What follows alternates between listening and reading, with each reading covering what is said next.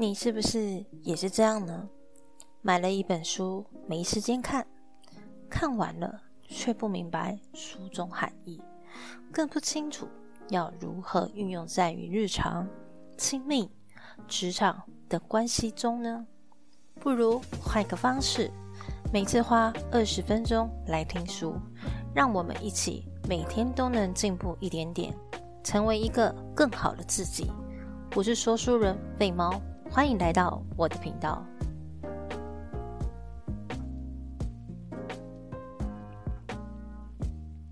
Hello，我是飞猫，欢迎来到这一集。距离上一集呢，大概好像几天时间。其实这几天其实都准备下一集，就是连着这本书。那我们再复习一次，这本书呢是塔木的犹太人的致富圣经。那作者是弗兰克赫，著作呃翻译呢是徐世敏。上集没有介绍到这本书，其实有人又问过，它可以归类到什么样的类别？大概是商业理财的部分。那如果说你想要个人理财与创业，或者是说想要知道为什么犹太人呢？他有办法去致富。虽然我们不是犹太人，但可以去学习他们怎么去在创业以及奋斗，也就是在危机中怎么去处理，甚至怎么发现财富。那上一次我们有讲到，就是呃，我上次有提到用创意和思考致富。这边是帮啊，这是在复习是这边比较重要是哪种产业？可以让这种产业就是赚到理想中的钱呢？就是只要选择女人或嘴巴就可以，而是这是为什么？因为他们相信女人才是金钱的实际拥有者，而嘴巴呢？因为人的胃口是一个永远也填不满的黑洞，更没有一样像消费者，他其实像食品这样。需要天天消费，让人一天也不能不爱。就像你自己不可能一天都不能吃饭，那真的是太饿了。所以，产业选择的重要性其实很重要。但一定要选择女人吗？跟餐饮吗？不一定。只是这种产业呢，它的需求量比较大。那如何在用另外一种方式赚到钱呢？他们建议说：善用人者为天下。通常我们会比较建议一件事情，就是在创业的时候呢，不要感情用事。好，今天是稍微想一下重点。那接下来我们要讲到这个章节，就是在逆境中和危机中发现财富。怎么说呢？其实我们在大多数的房间都有听过这样的一个故事，叫做温水煮青蛙。所谓温水煮青蛙，那有听过的人，呃，可以再再听一次。那我这边再分享一下。因为毕竟，其实我当初也没有听过温水煮青蛙，那后来特别去找，就是相关的就是故事是什么？那这边就分享给各位，就是有这样的一个科学实验，科学家他是烧开一锅油，他打算把一只青蛙放进滚热的锅里面，而那只青蛙在一碰触到油面的时候就跳离了油锅。那然而呢？当我们把这只青蛙放进了注满冷水的锅里的时候呢，其实锅底，我们在锅底下方呢放火去煮，所以这只青蛙它其实刚开始还没有觉得很热，而当水越来越热的时候，而它想要跳开时，这才发现全身已经麻痹，最后被水煮死了。所以犹太人呢，他们比喻为自己是他们就像碰到油锅的青蛙一样，他们时刻充满了危机意识，在任何情况下都保持了警惕。所以许多犹太人，他一生中经历了许多痛苦和苦难，因此当他们有了安定的生活时候，是绝对不会忘记曾经受苦受难、曾经低潮的日子，在他们心里面，其实他们时刻充满了警惕，目的就是不让自己忘记过去。那这边呢会带到，就像金钱观念这件事情。其实，在前天、前几天的时候，我跟有人就是探讨金钱观的他的想法，而我们的总结下来就是，他认为一件事，金钱是万恶的，因为钱钱呢，它让人大多数人做坏事之外，甚至还用一个人身上钱币的多与寡。就赋予它真正价值。怎么说？就是你身上没有钱，你就是没用、没用的人。你身上越多钱，就算你的能力不足，但是你很有钱啊，人家觉得哇，你说的话都是棒的。对，这件事是不争的事实。但是对于我来讲，嗯，我也要分享我自己，就是我是否也有这样的金钱观念？其实我没有想这件事情，我只知道，呃，有钱。可以做很多事情，但没有钱不能做很多事情。首先一件事就是不能吃饭，这件事其实太痛苦了。然后再来就是，嗯，虽然我没有到那个像犹太人这样子经历了这么多磨难，其实也告诉自己是。如果没有钱买不起的房子，买不起房子呢，就居无定所。居无定所我要怎么办呢？就租房子。相对我对金钱这个价值观，我赋予他的观念是我不是他觉得万恶，而是他就像神样子这么的高贵不攀。所以这件事情，他给我很大很大的负那个痛苦感觉。所以慢慢你在做调整，而讲到这里呢，你是否也是一样？如果你的金钱观念是什么，你可以分享给我，好吗？好，这边分享就是分风险是财富的代名词。我之所以会用这个标题呢，在一开始讲解的时候，我想要分享就是一个你跟我听的互动时间。我今天给题目就是：如果你今天有一笔资金，有五十万。那你要怎样呢？透过什么样的投资工具是你优先考虑的？而你相信真的有零风险高报酬吗？有就有，没有就打五，好吗？那你可以帮我留言，或者是说你可以写在纸笔上。你听完这档这档节目的时候呢，你可以透过语音信箱或自己 email 或加入我的 Instagram 给我一些留言回馈。好，我给你们选项，第一就是房地产。二就是股票含一般的金融商品，第三是储蓄险，是保险。那我再重复一次这个问题：如果你今天有一笔资金，大概五十万，你要怎样透过以下的投资工具是你优先考虑的？那在这边呢，其实我可以悄悄分享，在你们在想的时候，是思考这个问题，我可以分享我的。对，其实答案它没有对与错，只是让你更了解你的金钱观念、你的投资。因为其实我可以分享的是，我最近有在投资。那我刚好最近在看你的两档的 ETF 档，其实大家只是参考，就是不用跟。因为如果你本身是大户的话呢，你可以就是参考别档。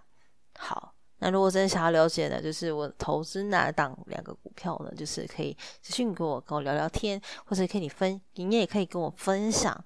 你最近的投资工具是什么呢？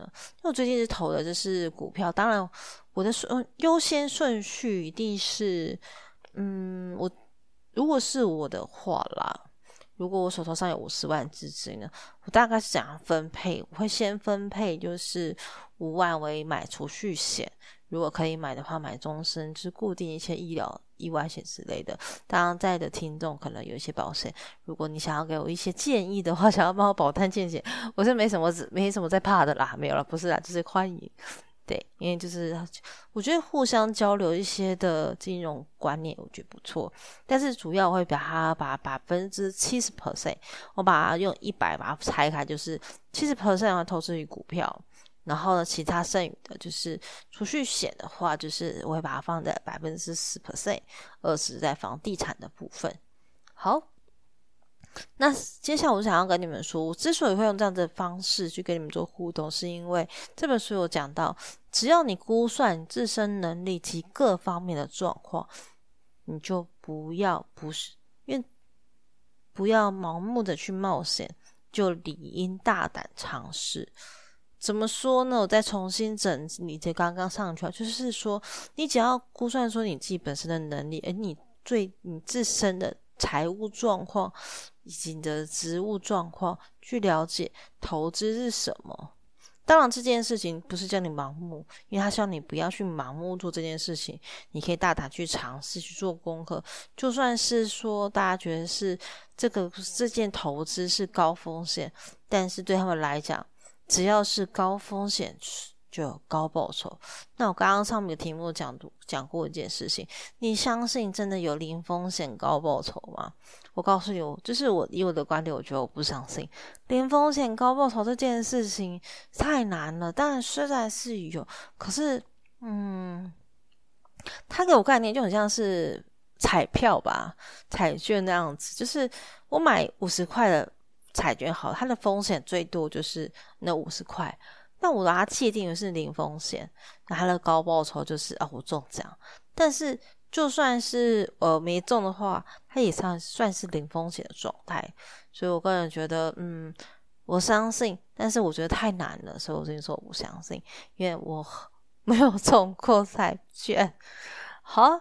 那这边呢，也要跟大家分享，是对他们看来呢，犹太人认为风险是客观存在的，就任何事情都有成功或失败的可能性。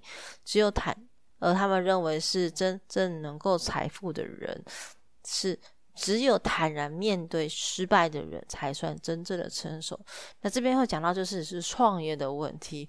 如果你本身有投资失败、创业失败的话，其实，在犹太人的世界里面，他觉得。这些也不算什么，我只要坦然面对我曾经失败的经验，从失败中找到你的蛛丝马迹。所以这个标题是在逆境和危机中发现是，就算你曾经创业失败了，那又怎么样？再接再厉啊，再加油！因为他们相信一件事情，我估算我自己的自身能力，就是说我现在的经济的状况，我还可以打拼，因为我现在年纪还轻，三十几岁，还好。我觉得努力一点，为什么？因为我想要达到财务自由。那这边稍微讲到是我之后讲到财务自由这本书，如果大家有兴趣的话呢，可以多多追踪我，好吗？好，这件事情就是非常重要，就是接下来送给大家，就是如果你你想要真正的财富自由，或是说你真的想要达到你理想中的，就是呃躺着不能动，不是啦，不是躺着不能动，就是你希望自己能够呃。不再为了钱去苦恼的话，就要接受一件事情，就是曾经你可能投资失败、创业失败这件事情。因为毕竟呢，风险还是客观的，本身做每件事情都有风险啊，所以它既然都有存在性的，那为什么不做呢？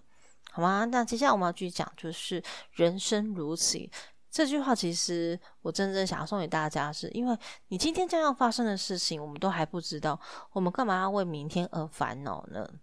好吗？而且你也可以自己掌握自己的命运。那很多人都讲说，就是那我要如何掌握自己的命运呢？其实我们在我们的小时候的观念，其实犹太人曾经灌输过，就是独立自救这件事情。虽然我们不能左右我们的命运，好了，但也不要被命运左右啊。所以我们要如何掌握自己的命运？其实他们这样一句话就是：世间没有不能成功的事情，只有不愿成功的人。许多都渴望成功，却都无法承受所付出的代价。那拿破仑有分享过，就是世上没有废物，只是放错了地方。所以大家在听完之后，这句话呢，有稍微感受到，诶，那我要如何掌握自己的命运？好，那接下来呢，就是想要分享这些。好，那我要分享的是另外一个，是智慧是也抢不走你的财富。所以你真的有钱吗？其实是都有，只是说你身上在这个世界上呢，它赋予一件事，让你就算你是一个聪明的人好了，你身上没钱，那就是穷光蛋。这件事情呢，是是。应该说，大多数现在的社会观念所给予你的，但是你可以慢慢的去呃了解。那至于对跟不对呢，由你自己做决定，好不好？好，那要如何拥有富人特质？在他们看来，就是拥有富人特质其实很简单，就是你要想富有呢，就必须向富人学习。那你这时候就想说，那是嗯，那我身边有多少有钱的人？其实我这样跟你讲说，只要你的薪水超他超过你的薪水超过三倍以上呢，他才是有钱人了。真的，在这个世界上，应该说在全台湾好了，他们有这个薪资网，就是评定就是现在行业的人，就是现在有多少的人是低收入户，就是中高收入是高收入好了，你知道吗？他们的你薪水。只要是三万块好了，他们就认为一件事情是是低收入户的，所以你现在呢是持有三万块，然后是低收入户。所以我那时候就觉得看到这句话，我就觉得哦，我好想去省钱，就根本不是，不是他想要说，就是在这个通货膨胀的社会上，其实我们拥有这样的薪资，要想要活在，光是这样子，我算过数据，就是在如果想要在台北生活了，你没有双薪家庭呢，应该说不要讲双薪好了，你这样自己好了。你想要在这样的都市台北市生活，一个月收入没有超过七万块，其实很难生活。那何况是其他县市呢？那听到人又想说，那我去往南移好了，我还可以活。嗯，你可以去思考。那接下来因为我后面会讲到这本书，就是财务自由。你可以去思考，是你未来想要的财务自由是过哪一种阶段性的？你再来评断自己帮自己去设定的。呃，财务规划这件事情，好，那接下来我要继续讲喽。好，就是说，其实富人呢，他认为一件事，你的价值就像脑袋一样，而不是手脚。对，所以当你当打开之后呢，你的思维开阔的时候，你的钱包就越来越大。怎么说呢？其实犹太人他的经商原则非常简单，就是他定好一套 SOP 的作业程序，剩下就让别人去做，等着赚钱。嗯。这边这一集是可以分享，就是这样的一个小小故事，就是呃，曾经有一个太空太空总署，然后他们已经建造太空船，然后准备要飞上去太空了。但是呢，因为他们是像太空人嘛，所以他应聘太空人，所以他们就真呃录呃应聘了几位，那还在就是面试中。好，他们应聘呃，他们就找了就是美国人、德国人、犹太人。好，但因为他问他们待遇嘛，好，所以他第一个呢，他们先找美国人好了，他就问美国人说：“哎，你想要什么待遇？”然后他想说：“哦，你给我三千元美金，这样就可以了。因为呢，一千元美金呢，我要给我家人，然后另第二另外一千美金呢，我要给我女朋友，就是我这是我的老婆，就是一个是我爸妈，剩下一千元呢，我留给我自己。”然后第二个呢，德国人就想说：“哦，面试官就想说，哦，就这样子而已嘛。”他说：“对，好，那接下来换下一个就是德国人，他就问同样一句话，德国人说：‘哎，那我要用多少的待遇才能请到？’他就说：‘你给我四千元就好了，因为呢，一千元我要给我的家人，第二个呢，我要给我老婆，第三个我要给我儿子、小孩子，第四，嗯，剩下的一千元呢，我自己用。’好。”然后他就问犹太人啊，那你知道犹太人讲什么吗？犹太人讲说呢，你给我五千元，那一千美金呢给你，就是给的面试官。然后第二个呢，就是第二个一千元呢，我留给我自己，而剩下的三千元呢，我雇美国人。所以他们的经商法则是，他们把你听拟定好了，所以他们让别人去做，他等着赚钱就好啦。所以他这他就这一套模式，他赚了一千美金。所以赚钱呢，其实靠的是智慧，不是靠学历。因为所谓的智慧，就是就算今天你是穷光蛋，也没有学历，但你可以靠你自己的本事创造财富，才算真正拥有智慧。所以接下来这句话，我觉得这句话其实蛮受用的。就是就算你读了那么多本书，很多人想说，我都读了这么多本书，但不没有用啊？是真的没有用吗？其实也不算是哦。当你今天有办法靠你现在所学的这些本事而去赚到钱，你才真正拥有钱。所以我们还说，我们他说哦，读了很多书，不，你根本没有，因为你根本没有拿出来用，所以不算是拥有智慧。在他们世界啊就是这样子，所以赚钱的靠是智慧，不是靠学历。好，接下来就想说，就是他们有一个小故事，是书柜呢只可以放在床头，不可以放在床尾这件事。那这边给他一个小游戏去思考，还或者你可以给我留言。假如有一天呢，你的房子被火烧了，你会带着什么逃跑？就那种看一个故事，我就心里想说，嗯，当然是带着我两只猫跟我的钱，然后还有我想想，我还要带什么？我那时候是，我那时候答案什么？现在不一样了，带着我的钱，然后直接跑掉。但其实嘛，他也没有错与对啦。但是犹太人他们从小告诉了小孩子说，知识是一切的财富，只要你还活着，知识就永远跟着你，谁也抢不走。嗯，你听完之后，你会觉得啊，那你还觉得自己穷光蛋吗？就听完之后，大家觉得说，你现在读的这些书呢，其实并没有用，只是还没拿出来用，好吗？那这边有句话想要分享，就是生活困苦之余，不得不变卖物品时，你应该先卖金子、宝石、房子和土地。不到最后一刻呢，才可以卖书。这是犹太人从小这样告诫他的小孩的呢。大家可以去听听做来参考。而他们认为是因为是智慧是终其一生相伴的财富。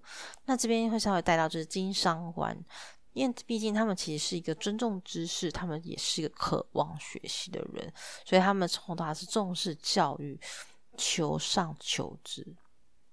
这件事情是蛮重要的。就他们哪怕他们之前到很有钱的时候，其实也蛮爱看书的。那为什么呢？我们就不要说犹太人好了，我们就拿评比是比尔盖茨，然后这些洛克菲勒的一些等级的企业家，他们其实都蛮爱看书。那我相信，其实，在台的企业家也是一样。那为什么呢？因为毕竟书。它能够带给财富是不一样的，或者它会教你升观念，甚至你可以把你带到就是你的生活中，这样，哪怕是改掉一点点的你的呃劣质的习惯，也可以赚到理想中的财富的十分之一，也算是赚到钱。它意思是这样，所以知识呢属于精神财是死的，但要把知识化为财富就是智慧。这件事情，那如果说大家想要更了解的话，就是要如何这么做，可以就是帮我就是在 Instagram 那边可以做预约咨询，就是可以透过一一对一的对话，也或者是说你也可以就是上面有讲到，就是要如何赚钱，就是跟富人学习就好了，就是一个应该是说心中的典范，可以你可以去找说，就是你生活周遭或是你的职场上好了。我相信你们职场上一定会有一些月收入是三倍以上或两倍以上，或是说，诶，你想过他那样子生活，其实你就可以去跟他学习。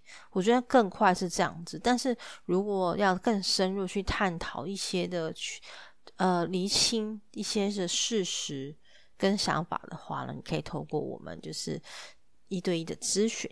好，那接下来是送我一句话，就是知识是透过人的观感。和思维，当你分析问题的时候，才能和现实事物发生做连接。那这边呢，分分享就是后续就是如何，当你要发财的时候呢，如何从改变自己开始。其实很简单，简单句话就是不要去浪费时间，毕竟时间就是商品。怎么说呢？因为假设你今天是最后一天了。你永远都不要去等到明天，因为没有人知道明天会是怎么样子啊。大多数的人其实蛮容易，包含我自己好了，我自己本身拖延症也非常严重，我都老想就是想把事情就是明天再做好了。可是如果说你把自己的一些人生观去改变的时候，你就想说。我要把每一天过得精彩的话，很多事情就会今日是今日毕，或是说你会真正的是享受当下，而去营救于当下。就算你今天是失败，你会觉得说好，我要努力过的每一天。真的，其实我不要把它太负面化了，因为毕竟我刚刚讲的就是，没有人知道明天会是怎么样，没有人知道你明天会不会去醒着这件事情。所以，当我们认为一件事是。会赚钱的人，他们其实是管理时间的的高手，是，以及你在商业竞争就是跟时间竞争。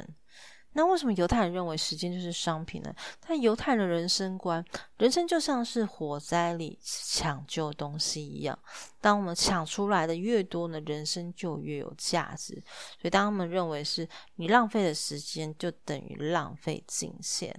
毕竟他们擅长在怎么做，他们在做创业好了，你看做经商这件事情，他们很常用，就是用金钱去买时间，用智慧换效率。他们不做就是会浪费时间这件事情。就我刚刚我前面有讲到一个故事，就是三千人雇佣美国人这件事情。对，好，凡事从自己做起，就是如果你真的想要发财的话，其实你可以先从自己先改变。怎么说？就是人首先先要求自己，然后才可以要求别人。当你养成一件事，就是善于自我反省，你就会慢慢产生个纪律的习惯。好，这边会讲到，就是尤其他有有远见的人，财富自动送上门。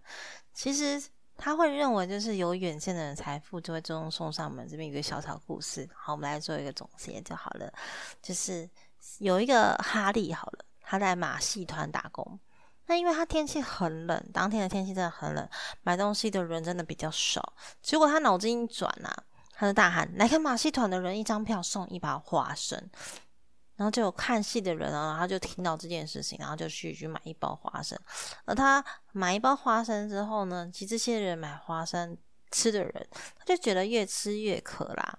那当越吃越渴的时候，会怎么做呢？他们就会越多跟哈利买饮料喝。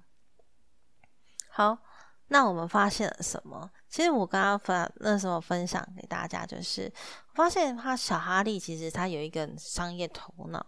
就是你看啊，买一张有有一张票，然后你跟我我送你一包花生，那你吃一吃你在口渴的话，我是不是等到你这么做的时候呢，我就是有办法把饮料卖出去？这件事它的行销步骤，把它列出，大家给知道。就是小哈利他其实想要买卖出饮料，所以呢，他在花生上撒盐，所以他把鲜花生呢就跟大家。的票绑在一起，就是他不仅卖票之后呢，然后他也送花生。那他送完花生之后呢，当这个客群吃完花生之后，那他口渴的时候就会给他买饮料。这是一个行销的策略。那我刚刚会这么做是，呃，把它分区段，是因为呢，要建立起一个 SOP 的步骤。当犹太也是这么做，他们是建立起一个 SOP 的步骤之后呢，才开启他们的经商致富的。举动好，最后我再要分享，就是我很喜欢的契约可以致富。首先，我们要分享它里面书中的概念是说，因为犹太人告诉我们，就是遵守契约这件事情，就是在尊重契约。而你的收获不只是获得财富，也不只是获得尊重。因为人之所以存在，在他们世界里面，就是信条说，人之所以存在，是因为与上帝签约。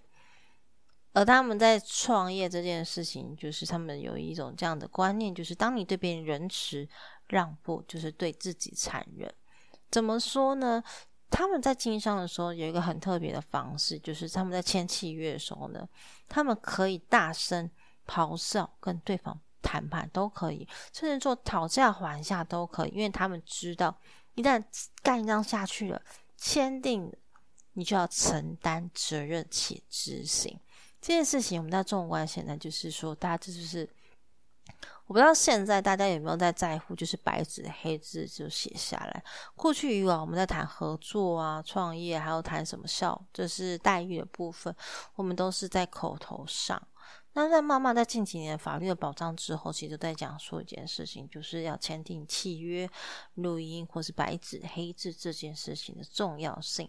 它不只是在保障这件事情，而是说。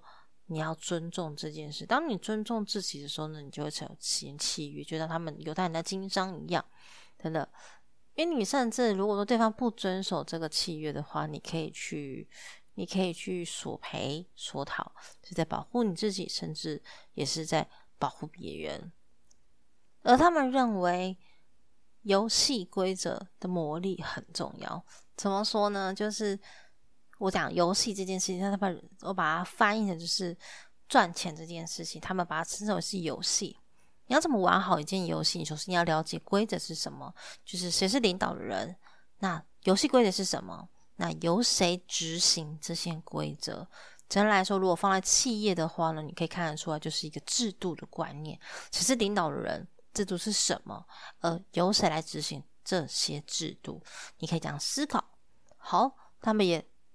这就是他们的游戏规则的魔力。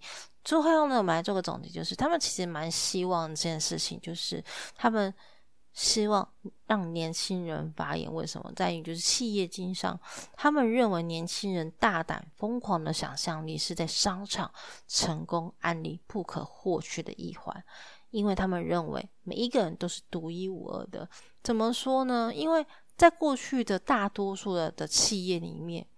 嗯，一定会有一些就是呃职业职呃，应该讲说，这我划翻坏就是成年人一定比较多嘛。所谓成年是做这个职位的三五年的人比较多，但大多数企业里面都是他们听取聆听意见的人都是以这些为主，鲜少的企业家以及执行管理者就会去听一些呃比较。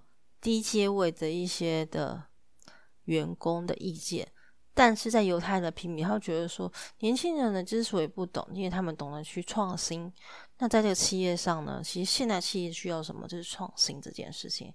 但相同没有错，就是呃可能会有任何风险，但是我们该往前推论，犹太人他其实是蛮能够承担风险的，所以。我为什么会讲解？就是为什么要让年轻人发言？